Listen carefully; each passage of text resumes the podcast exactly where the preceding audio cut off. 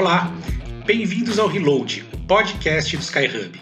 O Skyhub, você já sabe, é o hub de inovação do Grupo Sabin. Eu sou o Estevam Camargo e apresento toda quinzena tudo de bacana que está acontecendo no universo of tech, sempre na companhia de pessoas que estão fazendo o ecossistema acontecer. Como inovação na saúde é um assunto muito quente, cada vez mais passam notícias nos nossos feeds sobre os principais conceitos e tendências do setor. Com o tempo, todo mundo acaba se tornando, por osmose, um quase especialista em saúde de forma totalmente remota e digital. Aqui no Reload, a gente faz um pouco diferente. No nosso programa, a gente discute com quem vive o rolê na pele, executivos e empreendedores skin in the game, que não conheceram saúde no modo remoto, mas aprenderam saúde no meio do terremoto e sabem falar como ninguém sobre os erros e acertos da inovação. Real World Health Tech. É exatamente essa a proposta do nosso programa. No episódio de hoje, a gente vai falar com os caras que estão há mais tempo preparando a mente dos médicos que querem ir além daquele conhecimento que a faculdade ensinou. Se você lembrou da academia médica, você acertou. Eu estou falando do Fernando Carbonieri, um dos caras que mais conhecem a mente dos médicos da nova geração e que tem no currículo uma trajetória de empreendedorismo bastante diversa. Então eu queria começar agradecendo o Fernando pela presença dele hoje no programa. O Fernando é uma pessoa super ocupada, como vocês vão perceber. Fernando, cara, mais uma vez, obrigado por ter aberto o espaço na sua agenda para falar com a gente. É um privilégio gigante para mim e para nossa audiência ter você aqui no Reload. Que isso, Estevam. Para mim é, é fantástico estar aqui com vocês. Eu acho que essa plataforma que é os próprios Sabin de poder entregar diagnóstico a tantas pessoas em tantos lugares do Brasil é um negócio incrível. Para mim é realmente uma oportunidade para estar aqui junto com vocês. O Reload chega junto ao, aos colaboradores dessa gigante empresa que é o Save. É um prazer ter de novo esse papo contigo que se rende sempre muito, muitos horizontes, né? Com certeza, Fernando. E hoje acho que vai ser muito especial. Mas eu queria começar perguntando para você exatamente o que faz a academia médica e quais são as outras frentes que você está trabalhando hoje em dia, se você puder falar.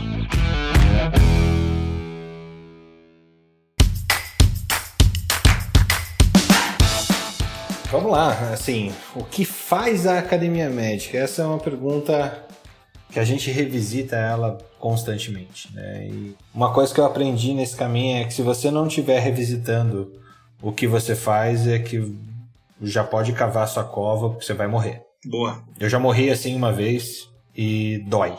Ah, é? Dói, dói, dói. É, assim, a academia médica ela surgiu completamente despretensiosamente a partir de uma iniciação científica onde eu tive a oportunidade de participar de um projeto de construção de coração artificial humano.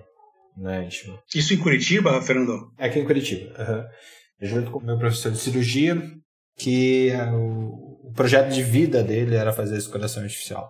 E eu escolhi ele para ser orientador do meu TCC. Meu TCC já era bem simples, né? Eu queria fazer corrigir hérnia incisional utilizando pericárdio bovino misto com uma tela de Marlex para corrigir hérnia em coelhos, né? Assim, foi muito legal fazer um negócio disso porque eu tive contato com a Braille Biomédica, por exemplo, que é uma das gigantes da indústria biomédica aqui do Brasil e pouquíssima gente conhece, por exemplo, que produz pericárdio bovino e utilizado em cirurgia de tudo quanto é tipo. Né? Ali você começa a ver que o mundo de P&D, de projeto e desenvolvimento, a gente dentro da faculdade de medicina não faz ideia do que é isso. Ah, eu quero fazer um coração artificial. Eu me inspirei numa bomba de aquário. Tá, e daí? A partir dessa sua inspiração, meu amigo, tem um mundo. Você precisa de alguns milhões de reais para poder fazer isso. Você precisa de algumas pessoas com um ou mais PhDs para fazer isso. Você precisa ser médico, você precisa que essas outras pessoas sejam doutoras em engenharia, em farmácia, em engenharia de materiais e em uma porrada de assunto que assim, nenhuma faculdade te dá. E daí, quando eu saí dessa iniciação científica, foi super legal que esse meu professor já tinha validado o modelo, deixando um carneiro vivo com o coração dele por sete dias. Caramba! Super legal. E é um projeto que foi feito junto à Tecpar aqui no Paraná, que é um, a Tecpar é uma empresa pública aqui do estado que funciona com fomento da Fundação Araucária, na sua maioria. Também tem vínculo com a Fiocruz aqui no Paraná. E a Fundação Araucária, para quem não conhece, é o equivalente ao que é a FAPESP no estado de São Paulo. Ou seja, Entendi. é o, o fomento que dá dinheiro para essa pesquisa. Então, viver esse ambiente produtivo e criativo me fez olhar para fora dos murinhos da faculdade. Eu já olhava, né? Eu já estava metido e curioso. Eu, eu, sempre fui muito metido. Né? Curioso com um monte de coisa, sempre estava me envolvendo. Na primeira semana de faculdade, eu invadi o centro cirúrgico para ficar vendo cirurgia. Na semana seguinte, eu estava instrumentando cirurgia e foi assim que eu ajudei a pagar a minha faculdade. Eu entrei em mais de 1.300 cirurgias durante a faculdade porque era o jeito. Matei aula pra caramba, mas cirurgia eu não perdia, né? E essa curiosidade toda, ela vai abrindo, mostrando que o mundo, assim, as suas verdades, elas são muito transitórias muito transitório. E para você conhecer mais, você tem que se perguntar mais, tem que ser mais metido mesmo, tem que não é metido a fazer alguma coisa, mas pelo menos a perguntar e, e perguntar para quem sabe, né? Então, quando eu saí dessa iniciação científica, surgiu essa. Eu estava extremamente criativo no último ano de faculdade, quase me formando, e eu precisava falar para as outras pessoas o que eu estava vendo, né? o que eu tinha visto, como que eu tinha visto, o que, que eu tinha enxergado. E daí surgiu a ideia da academia médica, que era justamente isso. Mais gente precisava entrar em contato com aquilo. Uma academia jamais poderia ser um conhecimento dito como verdade o tempo todo. E aí, só através da discussão, do descobrimento, da criatividade, que você vai entrando em contato com novas ideias, e aí, com toda essa energia acumulada, você pode encontrar soluções. Lógico, nessa época eu nem sabia o que, que era a solução. Eu só queria estar tá falando sobre as outras coisas e para falar sobre as outras coisas não podia ser eu, porque eu já sabia que eu não sabia. Sim. Então eu conectava com outras pessoas justamente para que elas falassem por intermédio da academia médica o que a faculdade esqueceu de contar. Você então, podemos dizer assim, de uma forma analógica, né? Você pulava o muro da escola e via o que estava acontecendo do lado de fora, e aí você voltava para contar para as pessoas. Mas aí você fazia a conexão dessas pessoas com os alunos. Exatamente, exatamente. A semelhança aqui com a alegoria da caverna do Platão é muito clara, né? Não sei se você lembra da historinha. Sim. Conta aí, porque às vezes as pessoas não lembram. É. Você tem três pessoas presas no interior de uma caverna, que elas estão viradas para um muro dessa caverna, e elas só conseguem enxergar a projeção que o sol lá atrás dela faz sobre o mundo nesse fundo da caverna. Né? E um dia uma dessas pessoas consegue se soltar dessa prisão e sai da caverna e no primeiro momento ele fica completamente ofuscado pelo mundo lá fora e quando as coisas vão se definindo, as formas, as sensações, as experiências, ele vai entendendo a riqueza do mundo exterior. Só que ele tem a opção de continuar vivendo lá ou voltar e tentar salvar as pessoas que estão dentro da caverna para que vivam junto com ele, né? Ele resolve voltar para salvar os dois que ficaram e ao contar que existia um mundo completamente diferente daqueles que eles enxergavam ali dentro, em vez de ir junto com ele para fora da caverna, os que ficaram prisioneiros vão lá e matam esse cara, porque onde já se viu um mundo absurdo, onde as coisas têm forma, cor, vida diferente do que era percebido. Né? Então, a gente, a vida inteira, a gente vive diversas vezes essa mesma história. Né? E eu estava vivendo ela, para mim ficou clara essa história dentro da medicina, dentro da saúde, dentro do mercado de saúde. E ali eu comecei a namorar com o conceito de a saúde e a medicina em si são ciências de verdades transitórias. Tudo depende do quanto que você conhece. Como não é possível conhecer tudo, seja mais humilde e vai atrás das pessoas que sabem mais que você, porque provavelmente a quantidade de pessoas que sabem mais que você é muito maior do que a quantidade de pessoas que sabem menos. Boa. E aí você teve a inspiração, vamos dizer assim, para montar um site que explica para as pessoas que elas não aprenderam na, na faculdade. Como é que é isso, cara? Como é que é essa. Como é que você produta isso? É, começou dessa forma, assim, ah, eu vou porque eu preciso. Não era uma startup, não era uma empresa, não sabia o que ia dar, não sabia porcaria nenhuma de empreendedorismo, administração, marketing, nada. Mas isso era muito forte. Esse falaram que a faculdade esqueceu de contar é muito forte. E várias pessoas foram se conectando a isso. Os nossos primeiros três meses, imagina, era começo do Facebook. A gente foi beneficiado pelo Facebook nessa época porque ele não cobrava nada para que a mensagem chegasse até a outra ponta, né? E de repente a gente tinha lá mil seguidores, quatro mil seguidores, não precisava fazer dancinha, Ishvan, para ter 4 mil seguidores. Pô, não só... tinha TikTok, cara. Não, não tinha TikTok, não precisava fazer dancinha para aparecer. Mas o, o, a grande coisa foi abrir um espaço onde as pessoas pudessem falar, pudessem compartilhar suas experiências. E o negócio foi crescendo. Né? Então, no que o negócio foi crescendo, a primeira visão foi a publicidade. É por aqui que a gente vai tirar algum cascalho para poder sustentar esse negócio. Sim.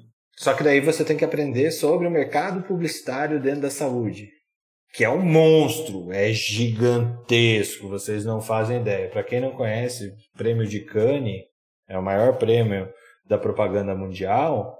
Existe categorias de saúde, várias categorias de saúde para premiar propagandas de saúde mundialmente multimilionárias, mundialmente disseminadas, né? É um mercado totalmente robusto, desenvolvido, que bagrinho não, não se cria. Né? Só que até eu entender que eu era bagrinho demorou muito, porque se desenvolver nesse mercado, por mais que a gente fosse fazendo validação, não tinha método para fazer essa validação de forma rápida. Então foi muito erro, acerto e de vez em quando nem sabia que estava errando me formei, paguei minhas custas de vida com fazendo plantão, como a maioria das pessoas se forma paga, e que proporcionou a brincadeira de empreender. Tá? Eu brinquei de empreender por muito tempo, né? Mas é, é realmente o eu digo que foi o meu a minha residência médica, né? Porque não sei quantas horas já eu apliquei no business da academia médica. Você fala que você brincou de empreender porque você tinha uma receita certa, vamos dizer assim, com seus plantões, e aí você levava o seu negócio aí, a academia médica, de uma forma um pouco menos exigente. Irresponsável. Irresponsável. Tá. Irresponsável porque é, eu sempre falo isso para quem quer começar a empreender de verdade. Eu não lembro quem que me falou isso a primeira vez. Eu acho que foi o Thiago Júlio, talvez. Não lembro. Mas assim, enquanto eu estava empregado, enquanto eu tinha meu plantão, a minha ponte estava sempre armadinha, bonitinha lá. Eu precisei comprar o litro de gasolina, jogar na ponte, acender o fósforo e eliminar a ponte como possibilidade da minha vida. Justamente para mergulhar no negócio, porque entendia que de repente a Academia Médica tinha lá 200 mil seguidores, a gente tem 220 mil pessoas que são cadastradas no site hoje. A gente entrega conteúdo para mais de 150 mil pessoas por mês hoje.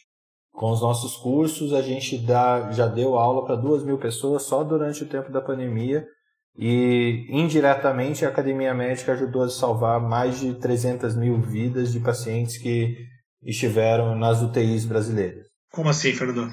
Esse impacto que a gente causou através da educação, ensinando sobre como fazer ventilação mecânica adequadamente, a Academia Médica ensinou exatamente 730, 720, 730 pessoas nesse tempo de pandemia a ventilar adequadamente, a não trazer mal para o paciente causando trauma porque não sabe ventilar adequadamente.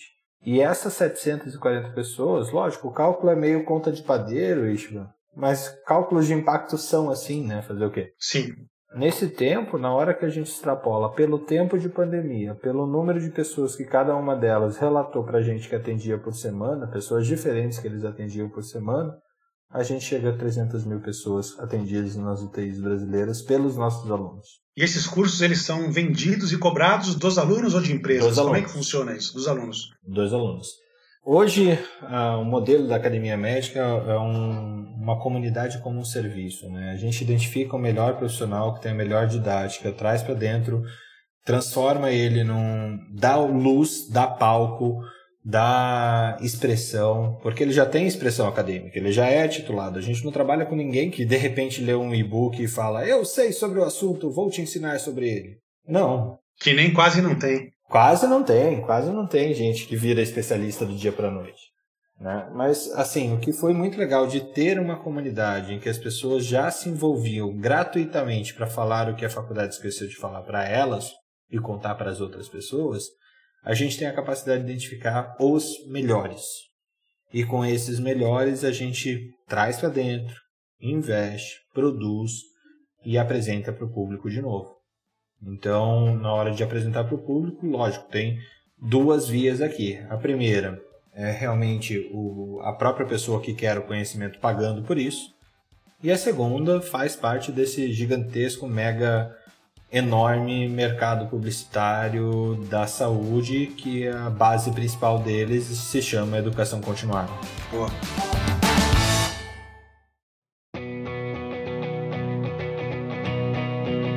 E aí, Fernando, você descobriu uma forma de ganhar dinheiro com o seu site.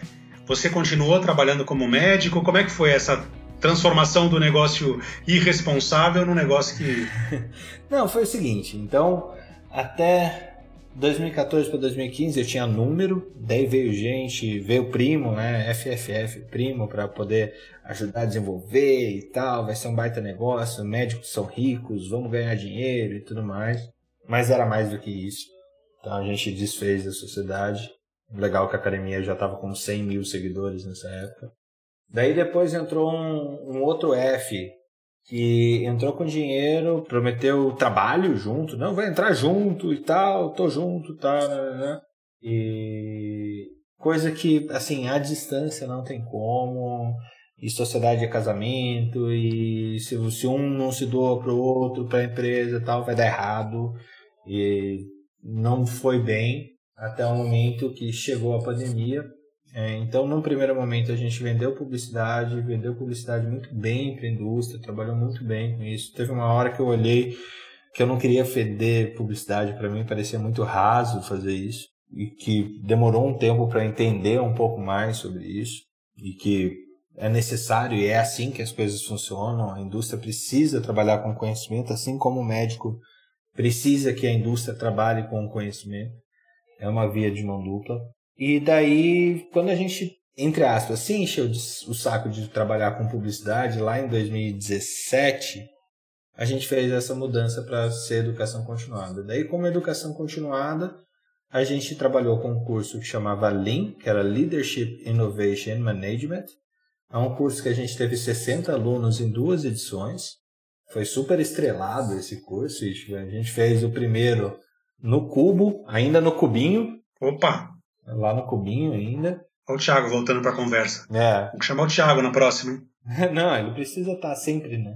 E depois o segundo a gente fez lá no Centro de Treinamento Edson Bueno do America's Medical City, lá no Rio de Janeiro, que é o maior centro de treinamento médico do país, da América Latina. Assim, é incrível o nível tecnológico daquilo lá.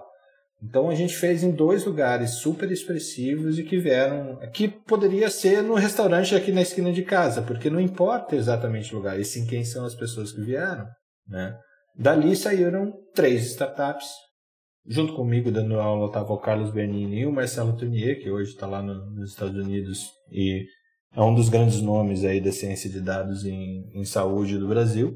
Né? Pelo menos bate o tambor muito bem para essa causa, é quase uma causa, né? Sim. E hoje, é, duas pessoas que estiveram lá também me convidaram depois para fazer parte de suas empresas.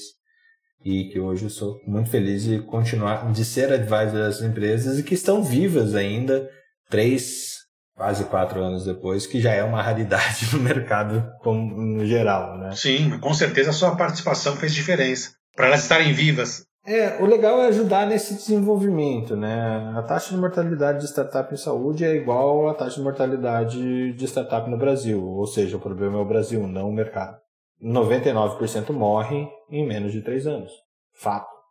Não tem coisa bonitinha nesse mundo empreendedor, né? Ninguém vai passar a mão na tua cabeça enquanto você está empreendendo, então o mercado não tolera isso. Então, voltando à minha brincadeira de empreendedor, isso também gerou falência, gerou rever os conceitos, gerou o que, que eu preciso fazer. E, e é uma montanha russa muito. Se você não for pragmático com ela, ela vai acabar contigo. Né? De vez em quando você vende um baita projeto, 200 mil reais de projeto, achando que é uma coisa gigantesca, que agora vai e tal. A 200 mil reais acaba num pulo. Então, dar a volta por cima realmente te ensina. Você não erra, você aprende. É, o difícil é você aprender a dizer não às vezes. Sim. E daí, quando eu me vi dividindo a minha cabeça, não era nem o meu corpo, mas a minha cabeça entre um plantão onde eu precisava me doar 100% ali para atender bem meus pacientes e me doar para a academia médica, eu falei, não, não, não preciso ejetar disso. E a partir daí, eu realmente resolvi atender a esse filho que era academia médica, mas que era um negócio muito grande.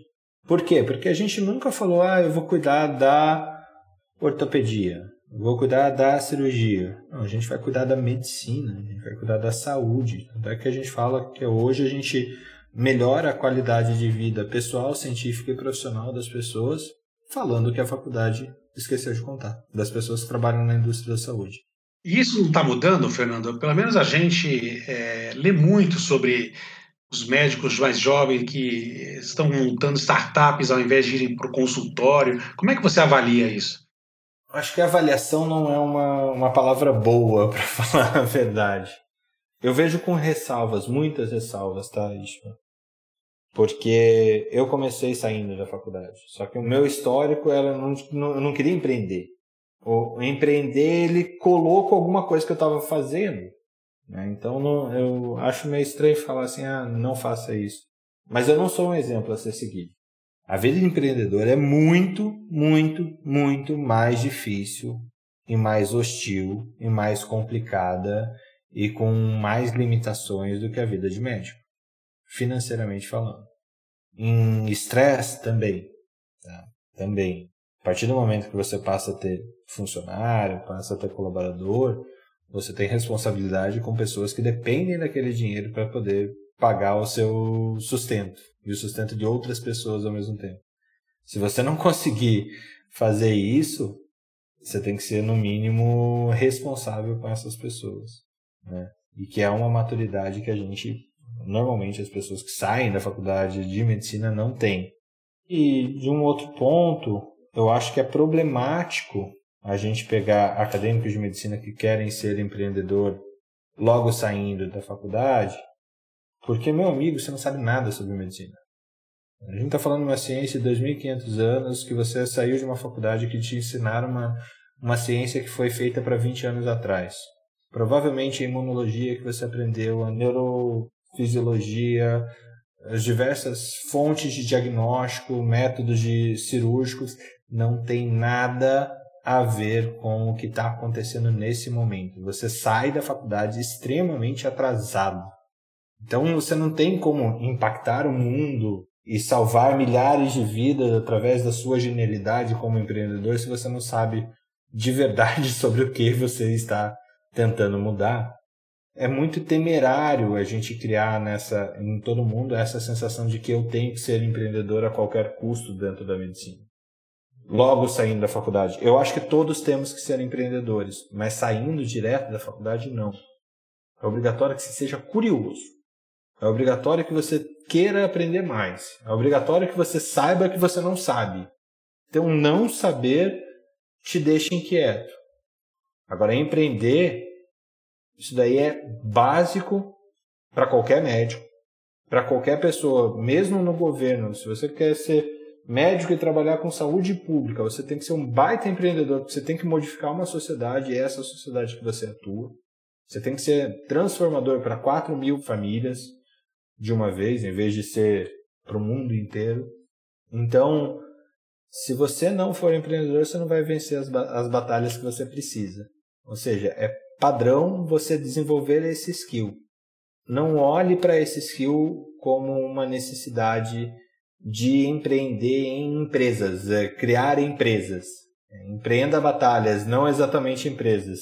Ainda mais startup, que é uma empresa, é um tipo de empresa bastante diferente de uma empresa tradicional, né? Que muda todo dia, né, Isho?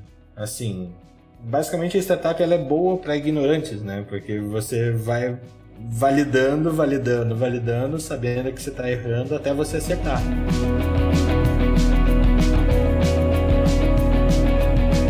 Agora, por outro lado, eu também leio que tem muito médico que não está querendo montar startup, mas está querendo montar um consultório já cheio de aparatos digitais, que está chegando no mercado pronto para lidar com outro perfil de paciente, um paciente que ele vai monitorar remotamente. Como é que é isso? A faculdade está preparando essas pessoas, essas pessoas estão se formando de forma autodidata, isso está de fato acontecendo? Eu acho que essa lógica ela existe desde sempre, tá, Ishva? Se você for ver as maiores empresas do Brasil, elas eh, médicas do Brasil, elas aconteceram assim. Alguém comprou uma máquina, fez ela rodar na melhor performance dela, e conseguiu comprar outra máquina, e depois outra máquina, e depois outra máquina, e você vira dono de uma empresa que tem máquinas que diagnosticam. Né? Então isso não é novo. Tecnologia médica de ponta, nova, vai aparecer a todo tempo. Quem tem mais dinheiro vai comprar melhor. Né? O mercado é assim, sempre foi e vai continuar sendo.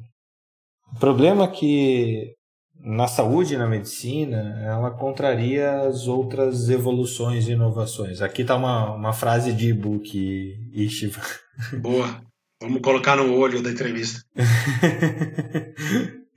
é, que nessa, a saúde é a única, a única área do mercado que fica mais cara com o advento da tecnologia, né? Os outros mercados eles ficam mais baratos. Alimentação você consegue produzir mais transporte, logística, tudo, tudo acaba sendo mais barato. A saúde não. Jamais uma tomografia que você compra para substituir a outra vai ser mais barata do que a outra foi. Né? Pelo menos não por enquanto. Então, como tudo isso está ficando mais caro, a gente tem um problema aqui que o médico que está formando ele não vai conseguir comprar. Não vai ter nem acesso a financiamento para isso. Então ele tem que se unir a outras pessoas ou ser empregado de alguém e o que está acontecendo e o que está acontecendo com o sistema de saúde como um todo, principalmente privado, é que ele está se verticalizando porque ninguém tem mais condições e nem quer, às vezes, de ser dono do recurso ou ser dono do. De ser proprietário empreendedor mesmo, porque todo mundo quer se aposentar depois de 10 anos de, de carreira. E é o que a geração atual pensa, assim, ah, não, eu quero uma qualidade de vida e tal, e tá tudo bem não, tá, não tem nada errado de pensar que você tem que buscar qualidade de vida. Aliás, está certíssimo. Porque eu sempre falo que alguém que está que tá devendo ou que está estressado demais é um perigo para os outros pacientes. Mas eu vejo que o movimento ele é antigo, ele está potencializado pelas redes sociais, obviamente, porque a grama do vizinho, né, o fator da grama do vizinho, alguém comprou alguma coisa, então eu preciso comprar também enquanto as pessoas estão esquecendo de ser médicas. E aí tem uma frase que o Diógenes me falou uma vez. Alô, Diógenes. Alô, Diógenes. Ele falou: a profissão da saúde do futuro não é a medicina. A profissão do futuro da saúde, na saúde, é a enfermagem. Olha só. Porque a enfermagem, qual que é a principal diferença? O médico, qual que é a capacitação mínima do, do médico? É diagnosticar e tratar, né? Qual que é a capacitação mínima do enfermeiro? É cuidar. Não tem máquina que cuida. Se você for um médico que diagnostica, trata e cuida, você vai ser indispensável para o seu paciente. Agora, se você é um médico que é um comprador de máquina apenas, tá bom, talvez você tenha até uma, uma vida sustentável, mas ela não talvez ela tenha um significado um pouquinho menor para as outras pessoas. Com certeza. Nós estamos chegando aqui na reta final, o papo tá bom, deixa eu tentar extrair um pouco mais de você. Você saiu na frente com essa história de Clubhouse, foi um dos médicos que começou a usar essa plataforma antes dos demais e, e hoje tem uma comunidade bastante ativa, né? Como é que funciona isso? Como é que se deu essa, essa jornada tua no Clubhouse? É, hoje, hoje o Clubhouse ali pra gente, ele é um, uma plataforma que viabilizou que a gente tivesse uma conversa de boteco, ou um café da manhã com aqueles que a gente admira, por um, um, um programa de voz, onde a gente tem um bate-papo, né? Esse bate-papo eu, criei o Troca de Plantão. Troca de Plantão é o, o, nome do programa que a gente busca trocar as informações que aconteceram nas últimas 24 horas na maioria das vezes, fazendo uma atualização científica do mundo científico das ciências médicas nas últimas 24 horas, mas também o impacto da política, da sociologia, de outros pontos que, que são influentes na nossa vida cotidiana, tanto do médico como de qualquer profissional que presta assistência em saúde, e isso faz muito sentido, porque a gente tem uma vivência muito íntima com as pessoas, né? E já são 137 programas no dia dessa gravação, amanhã é o 138, e acontece às seis e meia da manhã no clube da Academia Médica, no Clubhouse. Mas assim, poderia ser em qualquer lugar.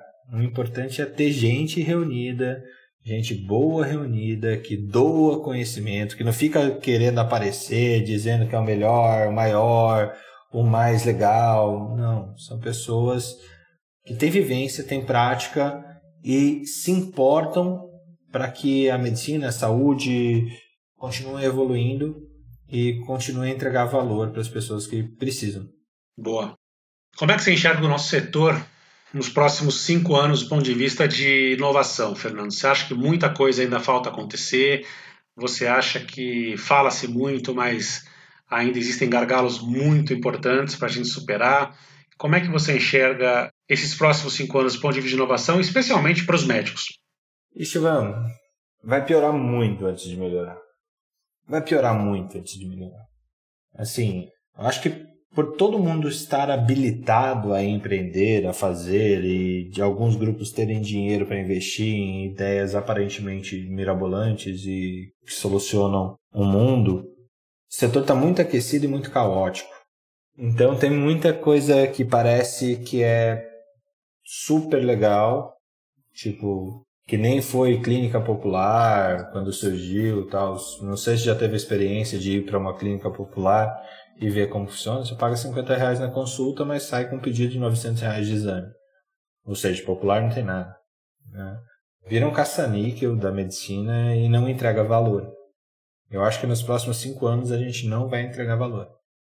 A gente vai entregar muito menos valor em nome da salvação da saúde nesse tempo.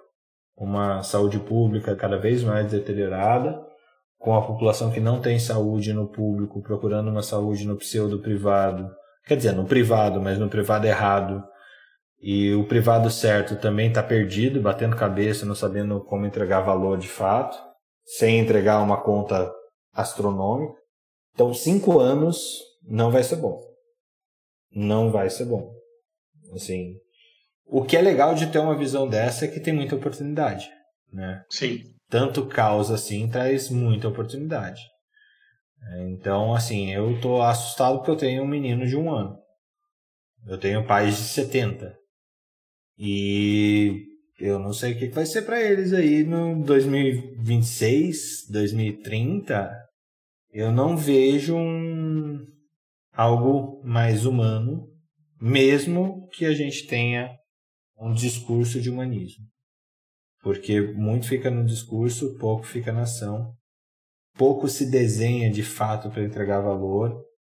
A lógica do VBHC, ela me parece muito linda, para quem não sabe, é Value Based Healthcare, né? saúde baseada em valor. No valor que se entrega, o valor percebido pelo paciente, não é nem o valor financeiro. Mas para muita gente, para a maioria dos players, isso ainda é o papo assim, não, porque a gente faz o IPHC, mas está muito longe. Muito longe. Muito longe. Bom, isso aí só aumenta a importância da academia médica para ajudar né, a enfrentar esses próximos cinco anos que a gente está vendo aí pelo Fernando, que não vão ser muito fáceis. Fernando, cara, temos que voltar nesse papo, tem muita coisa aí para a gente conversar ainda, especialmente nesses próximos cinco anos. Espero poder contar aí com a tua abertura na tua agenda e que a gente tenha aí mais novidades, né? A gente sempre que se encontra tem muita coisa nova para ouvir de você. Ah, eu ostento o título de ser um dos primeiros aí no espaço do Skyhub, né, Ishiva? É verdade. Não tava nem pronto ainda, já tava vendo o pôr do sol de Brasília lá do alto do Sabin. No meio da obra você apareceu lá um belo fim de tarde. um belo fim de tarde. Então pode continuar contando comigo, assim, a Academia Médica é um ambiente de discussão acima de tudo. Eu não sou capaz de dizer que a gente tenha certezas, porque na verdade normalmente nego as pessoas que me veem com certezas. É, porque nada é tão fácil assim. O mundo de certeza ele é muito fácil. Sim. E, e, ele merece cada vez mais que a gente dê mais atenção às perguntas do que às respostas. Então conta comigo, tô junto. Pode contar para outros episódios também. Valeu, cara. Prazer te rever aqui. Um abração, Fernando. Um abraço, Ishvan. Até a próxima. Valeu, pessoal do Sky Hub. E até a próxima. Valeu! Esse foi mais um episódio do Reload, o podcast do Skyhub. Vamos nos rever daqui a 15 dias com mais novidades sobre o universo Health Tech, contada sempre por quem saiu da saúde no modo remoto e conhece o ecossistema para valer. Valeu!